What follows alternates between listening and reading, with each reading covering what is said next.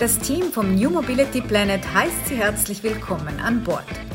Ihre Gastgeber sind Björn Bender von der SBB und Andreas Hermann vom Institut für Mobilität an der Universität St. Gallen.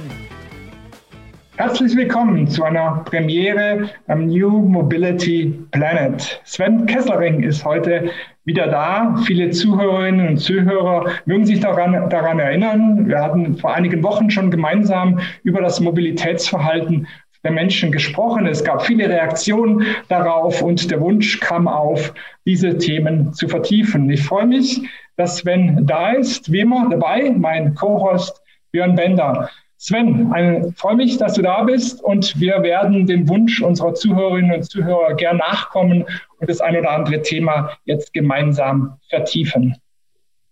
Ja, ich freue mich auch wieder, dass ich wieder hier sein darf. Fand es letztes Mal unglaublich spannend, mit euch da äh, zu reden und ähm, bin gespannt, wo wir diesmal landen werden. Ähm, soll ich ganz kurz noch zwei Sätze zu mir selber sagen? Also, ähm wir, wir, wir, kennen dich bereits, äh, unsere Zuhörerinnen und Zuhörer auch. Du bist Professor für nachhaltige Mobilität an der Hochschule für Wirtschaft und Umwelt in Geislingen und du hast uns berichtet, derzeit gerade in Kopenhagen. Wie bist du da hingekommen? Also ich pendle tatsächlich ähm, privat zwischen München und Kopenhagen, was jetzt nicht die kürzeste Strecke ist, aber ähm, da ich auch noch das mit einem Besuch bei meiner Tochter in Hamburg verbinden kann, ist das immer eine sehr schöne Zugfahrt. Ähm, und ich bin tatsächlich sehr, sehr gerne hier in, in Kopenhagen, weil es für mich auch so ein bisschen so ein ähm, so ein Forschungsobjekt ist, ähm, mir das Thema Mobilitätskultur anzuschauen und was sich da auch so verändert. Und da passiert unglaublich viel Spannendes auch in dieser Stadt gerade. Wir sind das letzte Mal stehen geblieben bei diesem Thema, wie eigentlich neue Mobilität die Arbeitswelt verändert. Ähm, was sind da so deine Beobachtungen? Welche Richtung wird sich das entwickeln? Wie werden wir zukünftig Mobilität und Arbeitsplatz miteinander kombinieren, vermischen äh, und neu gestalten? Also natürlich ist das wenig brandaktuelles und auch wenig ein heißes Thema, ähm, weil wir momentan ja noch mitten in diesem großen Live-Experiment sind, ähm, wie wir mit dieser Pandem Pandemie umgehen und wie wir auch unsere Arbeit und Leben verbinden. Und, ähm, und da tauchen auch so, so Themen auf. Also ich sage einfach mal ein Beispiel. Bei uns an der Hochschule war irgendwie jetzt gerade das Thema, eine Veranstaltung an dem Samstag vor, vor Pfingsten zu, zu machen. Ähm, da, da entstehen natürlich auch neue Möglichkeiten, ähm, jetzt sage ich mal, in den privaten Bereich auch von Menschen einzudringen ähm, fast, ja, also und dann so eine Veranstaltung da auch zu machen, ähm, was durch die neuen Technologien einfach möglich ist, weil jeder eh im Homeoffice sitzt, ja, und das heißt, da müssen auch Grenzen neu ausgehandelt werden, also diese alte, alte Life-Work ähm, äh, die äh, das Thema, das uns ja schon sehr, sehr viele Jahre äh, beschäftigt. Ähm, was ist möglich? Was können wir tun? Was können wir tun, auch ohne ähm, reisen zu müssen? Ähm, ähm, was ist und wo sind auch die Grenzen dessen, was wir, wo wir sagen, da gibt es einen privaten Bereich, der auch zu schützen ist und, ähm, und wo ähm, Arbeit eigentlich nicht wirklich, wirklich dann auch, auch eindringen darf. Und ähm, ich glaube, das ist generell ein Thema für uns als moderne Menschen, diese Grenzen zu ziehen. Ähm, aber durch die, durch die Pandemie ist es nochmal ein bisschen verschärft worden. Björn, wie sieht denn deine Life-Work-Balance aus? Beginnt bei dir der Arbeitsplatz äh, dort, wo du die Haustür verlässt? Oder bist du sozusagen noch im alten Modus, äh, dass äh, die, der Arbeitsplatz sozusagen das Büro im Headquarter der SBB ist? Spannende Frage. Ähm, ich glaube, bei mir sind diese Grenzen ne, zwischen, zwischen Freizeit und Berufsleben, die auch Sven eben beschrieben hat, schon, schon vor einigen Jahren verschmolzen, aber auch ganz bewusst. Ja, also ich genieße das ehrlicherweise. Das ist ja, glaube ich, wahrscheinlich so eine persönliche Sache, ob man das äh, ja gut für sein Work-Life oder für die richtige Work-Life-Balance nutzen kann oder ob es ähm, auch eventuell schadet. Und und diese Grenzen, Andreas, von denen du sprichst, die gibt's weder physisch für mich wahrscheinlich noch zeitmäßig. Ne? Ich versuche so die Interessen, die ich habe im, im, im Freizeit, im Privatleben, äh, mit den, ja, mit den Verantwortlichkeiten des Berufslebens bestmöglich ähm, zu kombinieren und abzuwägen. Und dadurch entsteht ein recht bunter Alltag. Ja, so kann man das eigentlich ähm, nennen und äh, ehrlicherweise ähm, ein Arbeiten an, an ganz unterschiedlichen Orten. Ja, also nicht nur zu Hause und im Büro, sondern an den sogenannten dritten Plätzen vor allem. Und das Einzige, wenn ich so ein bisschen reflektiere, wie sich vor allem auch mein Berufsleben die letzten 10, 15 Jahre verändert hat, das Einzige, was mir wirklich ein Stück weit fehlt, ist diese geregelte Pendelzeit.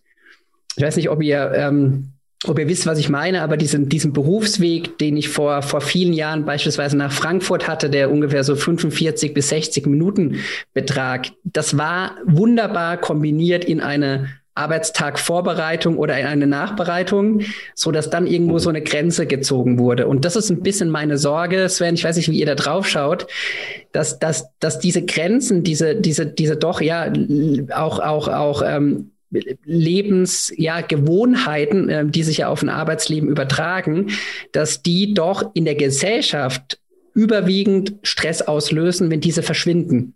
Ja. Und das ist so ein bisschen die Sorge, ehrlicherweise, wo wir, wo wir als Gesamtgesellschaft ähm, hinsteuern könnten. Also es gibt ähm, aus der Soziologie oder eigentlich auch aus der Philosophie gibt es diesen Begriff der Eigenzeit. Ähm, also dass es irgendeine Zeit gibt, die, über die ich Autonomie habe, die ich, wo ich entscheide, was ich mache in dieser Zeit. Und tatsächlich ist es so, aus der Forschung weiß man das, dass es oft die Pendelzeiten sind. Also ähm, ich habe zum Beispiel Interviews gemacht schon sehr früh mit, mit, mit Journalisten, ähm, schon vor Jahren. Und, ähm, und da gab es zum Beispiel einen Fall, äh, der, der, der lebte im Bergischen Land und hat aber sein Büro in Köln gehabt. Und das ist eine Stunde mit dem Bus. Ähm, das ist nicht die unbedingt die, die, die, die angenehmste Verbindung, aber es ist eine machbare Verbindung. Und der hat es sehr genossen, hat es so beschrieben. Das ist einfach die Zeit, da habe ich keine, da habe ich keine Kinder, die, die was von mir wollen. Da habe ich, da nehme ich keine Telefonanrufe an. Da kann ich mal als Journalist wirklich in Ruhe auch was lesen, nur meinem eigenen Interesse nachgehend. Ähm, also das ist meine eigene Zeit, die ich mhm. habe. Ja, also das, das ist schon was. Ähm, oder wie du das beschrieben hast, also das, das kann ich auch selber so bestätigen aus meiner eigenen Erfahrung. Ähm, wenn ich an die an die Universität fahre, dann bin ich bin ich also wenn ich jetzt wirklich so den, den einfachen Pendelweg mache, dann bin ich ähm, gut zwei Stunden unterwegs und ich komme sehr entspannt an, weil ich bin vorbereitet. Ich habe alles gelesen, ich habe meine E-Mails beantwortet. Ähm, also das, ich bin aufgeräumt, wenn ich an, die, an den Arbeitsplatz komme. Das ist sehr anders, wenn ich jetzt äh, morgens hier vor meinen Rechner gehe und dann geht sofort der Betrieb eigentlich los. Also diese, diese Übergangszeit, diese, diese Transition Time, die wir dann da haben, das ist, glaube ich, was, was uns, ähm, was für viele Menschen sehr wichtig ist und was vielleicht in der Gesellschaft auch ein bisschen verloren geht. Zudem ähm, das Phänomen, das soziale Phänomen des Wartens verschwindet aus unserer Gesellschaft. Also es gibt es in der Form eigentlich nicht mehr, weil diese mobilen Geräte, die wir mit uns tragen, uns immer die Möglichkeit geben, wir müssen selbst entscheiden, ob wir E-Mails lesen, ob wir Dokumente studieren, ob wir im Internet surfen und uns noch die Zeitungen angucken oder wie auch immer. Ähm, aber dieses, dieses eigentlich, ähm, diese scheinbar nutzlose Zeit, ähm, die gar nicht nutzlos ist, die geht eigentlich ähm, gesellschaftlich ein bisschen verloren. Ist es nicht brandgefährlich ähm, fürs Wohlbefinden, diese Vermischung? Und zwar deswegen, weil es immer wieder Rüstkosten gibt, Rüstzeit gibt um vom Privaten ins Berufliche und vom Beruflichen wieder ins Private äh, zu, zu, gelangen. Man erlebt es ja, Björn hat es erzählt, er, er vermischt es, ist vielleicht mit seinen Kindern unterwegs, äh, lässt sie kurz auf die Kinder ein, checkt die E-Mails, aber in dem Moment bist du ja wieder abwesend, aber du brauchst gewisse Zeit, Sekunden, Minuten, um wieder von der einen Welt in die andere und, und, und das ist ja eigentlich in gewisser Weise vertane Zeit, die aber als stressig, als anstrengend empfunden wird. Ähm, steckt da nicht ein enormes Risiko drin in dieser Vermischung dieser Welt? Welten, die jetzt durch die Mobilität im Prinzip noch, noch, noch forciert wird. Also ich glaube, dass, dass tatsächlich so, ein, so, ein, so eine Gefahr da drin steckt, äh, nirgendwo wirklich präsent zu sein. Ja, also wir kennen das ja auch, dass bei wirklich heißen Meetings ähm, man, bevor man in den, den Meetingraum gibt, geht, gibt man sein Handy ab. Ja, also das ist also wo einfach um zu gewährleisten, dass die Leute wirklich da sind und dass nicht noch mehr mit im, im, im Raum sind, als eigentlich ähm, gewünscht sind in dieser Situation. Und dieses, dieses, ähm, also in unserer Gesellschaft wird ja viel über Achtsamkeit heute diskutiert und sowas. Ja, also dieses wirklich fokussiert zu sein und zu sagen, jetzt bin ich nur bei den Kindern. ich bin einfach nur bei den Kindern. Ich checke nicht nebenbei noch meine E-Mails. Oder ähm, ich konzentriere mich jetzt nur auf eine, eine Sache in meiner Arbeit. Ähm, wenn man dann so Arbeitsplätze sieht, mit drei, vier Bildschirmen gleichzeitig offen, mit auf jedem Bildschirm drei, vier, fünf verschiedene Tabs. Ähm, also meine Kinder sagen oft zu mir, muss ich ehrlicherweise sagen, äh, du hast zu viele Tabs offen weil man zu viel auf zu vielen Hochzeiten gleichzeitig spielt. Und das ist tatsächlich auch so ein bisschen, das verändert die Interaktion. Ja, also so wie wir, ihr wisst jetzt nicht, was ich hier noch nebenbei auf meinem Bildschirm auf. Und ich weiß nicht, was ihr habt. Also was, was sozusagen noch auf uns rein prasselt in der gleichen Zeit. Ähm, das verändert die Interaktion. Und, ähm, und das heißt, ähm, eigentlich das, das das, die Grundbedingungen menschlichen Lebens ähm, verändert es, dass wir in verschiedenen sozialen Räumen parallel sind. Björn, Björn ich sehe den Wert, ähm, dass äh, die Reisezeit als nützliche Zeit zu transferieren im Sinne von Arbeitsplatz. Ich gehe dann ins autonome Fahrzeug, wenn ich aus dem Haus rausgehe, kann sofort den Laptop ähm, äh, aufmachen und, und ähm, mich dann Präsentationen einloggen und so weiter.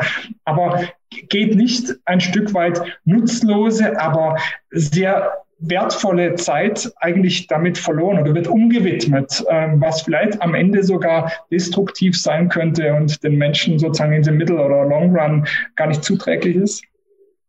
Ja, ich glaube, ich glaub, da sind wir uns einig. Ja, ich glaube, ich sehe persönlich ähm, gesellschaftlich einige Entwicklungen durchaus kritisch, ne, wie sie Sven eben beschrieben hat. Und das muss man, glaube ich, ein bisschen ähm, auseinanderhalten, ne, weil ein gesellschaftliches immer schneller und das ist eigentlich ja ähm, in all dem, was wir tun, ne, natürlich stark befeuert von der Digitalisierung, ähm, ist endlich.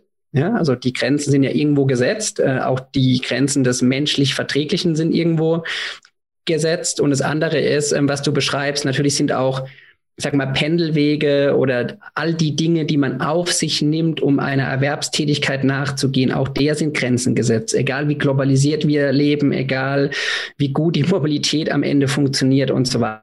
Ne? Also ich sehe das ähm, persönlich, ähm, persönlich durchaus kritisch, ja. Und ich glaube, dieses Thema Achtsamkeit, Sorgsamkeit, was Sven angesprochen hat, auch persönliche Sorgsamkeit, ähm, das gewinnt an Bedeutung. Und äh, das wird eine riesen, ja, eine riesen ähm, Verantwortung, die jeder individuell für sich zu tragen hat. Und ähm, um das Thema wieder zur Mobilität zu bekommen, ich glaube, die Mobilität kann das Leben, was wir uns selbst geben und wir bestimmen selbst, was wir tun, äh, lediglich ja vereinfachen oder vielleicht auch stressfreier gestalten, ne, in verschiedensten Dingen, dass man eben diese Zeit beispielsweise in der Bahn oder im Bus zu dem nutzen kann, was man möchte und dann eben nicht in der Stunde, in der man unterwegs sein muss, vielleicht noch abgelenkt ist oder ähnliches. Ne. Ich glaube, das sind schon Dinge, die, die auch Mobilitätssysteme, Anbieter, Produkte beitragen können aber die Verantwortung, diese, die, diese individuelle gesellschaftliche Verantwortung eines jeden Einzelnen, ähm, die wird definitiv größer. Und ich bin sehr gespannt, ähm, wie jetzt die ganzen ähm, ähm Covid- und Pandemie-Themen darauf einspielen. Ich habe diese Woche eine spannende Studie gelesen, weil wir sprechen jetzt sehr viel darüber, wie viel werden wir von zu Hause arbeiten oder von wo auch immer zukünftig?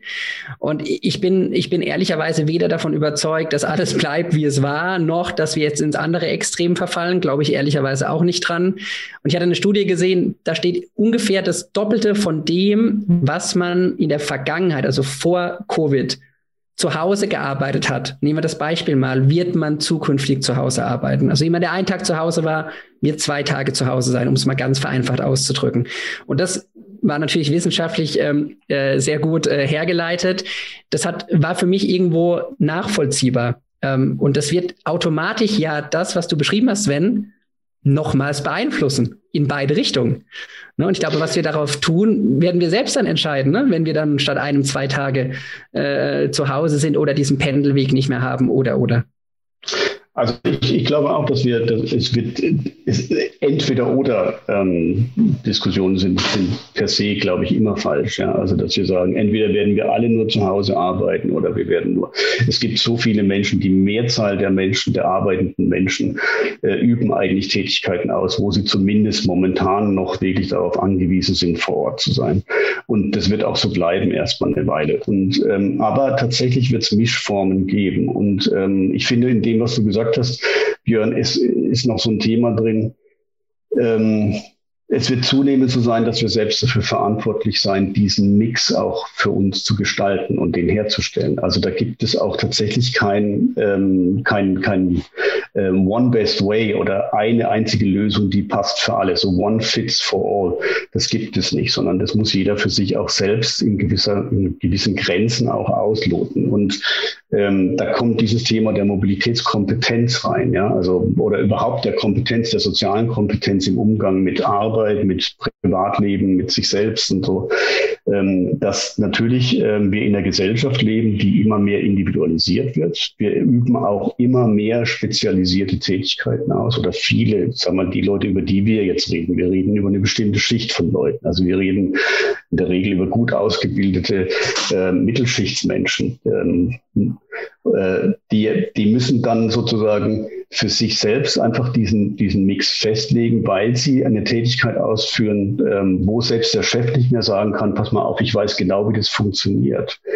Ähm, du bist am besten zu Hause oder du bist am besten im Büro. Also das, und da werden im Moment durch diese, durch diese Pandemie auch eher eine Bastionen aufgebrochen. Ja, es gibt, es gibt Unternehmen, es gibt Stiftungen, die ich kenne zum Beispiel, ähm, wo das Thema Homeoffice immer eigentlich nicht wirklich möglich war. Ja? Und jetzt plötzlich geht es alles. Ähm, also da werden rechtliche Rahmenbedingungen neu gestrickt. Ähm, da werden ähm, was die, die Ausstattung, die Infrastruktur angeht, werden Dinge neu gestrickt. Es werden ganz viele Routinen auch in Teams neu, neu ähm, konfiguriert. Ähm, da finden wirklich größere Veränderungen statt. Und ich glaube, dass wir nicht mehr an den, den Status quo zurückkommen, von dem wir vor der Pandemie gestartet sind. Das glaube ich ganz sicher. Aber es wird auch nicht sozusagen entweder oder sein. Es wird keine 100 Prozent Homeoffice-Jobs geben, glaube ich nicht. Zumindest nicht in der nennenswerten Zahl kurz beschreiben, Sven, was du unter Mobilitätskompetenz verstehst? Das ist ein spannendes Wort, äh, auch, auch aus einer, aus einer Anbieterperspektive na, natürlich. Wie, wie definierst du das?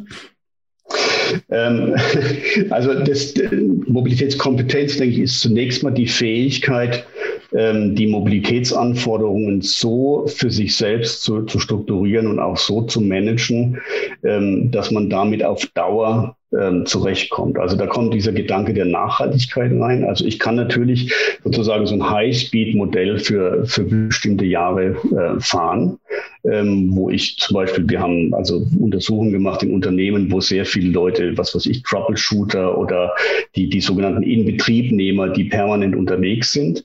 Ähm, wir haben aber festgestellt, es sind in der Regel keine Jobs, die die Leute 30 Jahre lang machen oder auch nicht keine 20 Jahre, sondern die machen sie vielleicht acht oder zehn Jahre. Und dann denken sie darüber nach, in einen anderen Bereich zu gehen, weil das sozusagen immer auf diesem hohen Mobilitätsniveau zu bleiben, ist ungeheuer anstrengend und vor allem, es hat enorme soziale Kosten für das soziale Leben. Ähm, du kannst bestimmte Dinge nicht machen, wenn du so einen Job ausübst. Das heißt, die, da ist man gefragt, für sich eine Balance zu finden zwischen wie viel Mobilität kann ich leisten ähm, und wie viel ähm, Immobilität, nicht Immobilität ist eigentlich fast, also, also Standortgebundenheit brauche ich in meinem Leben, um, um das auch wirklich gut zu können. Und dann gehört natürlich in den Begriff der Mobilitätskompetenz auch dazu, dass in der Gesellschaft, in der wir leben, äh, wir immer mehr technische Kompetenzen brauchen. Ja? Also wir müssen immer mehr wissen, wir müssen immer mehr können, auch um mit Plattformen, also wenn wir mal darüber nachdenken, dass in der Zukunft vielleicht es irgendwie eine Plattform gibt, über die wir alles buchen. Ähm, ähm, also wer, wer hat die Fähigkeit, wer hat die, die sich, sich da ähm, kompetent zurechtzufinden und wer nicht. Und da sehen wir halt auch, dass, dass die junge Generation da mit einer viel größeren Leichtigkeit an die Sache rangeht als jetzt ältere Generationen. Und, ähm, und das ist was, was zum einen über Generationen tatsächlich auch gelöst wird, weil die, die jungen Leute ganz anders technisch aufwachen, wachen, wachen und wachsen. Ähm, aber ähm, was oftmals auch vergessen wird, ist, dass Kompetenz nicht etwas ist, was man hat oder man nicht hat sondern was man auch lernen kann und lernen muss. Und da denke ich, dass gerade in der momentanen Situation auch in den Betrieben, teilweise auch durch die Gewerkschaften getrieben, dann auch wirklich auch viele Veränderungen und Schulungskonzepte entwickelt werden. Ähm, wie können wir eigentlich diese vielen verschiedenen Anforderungen, ähm, die die Mobilität an uns stellt, räumlich, sozial, digital, ähm, wie können wir die eigentlich auf Dauer ähm, managen und wie, ja, welche Typen entstehen dabei eigentlich? Ja, die Technikaffinen auf der einen Seite, die Technikaversen auf der anderen Seite, die gar nichts mit der Technik zu tun haben wollen.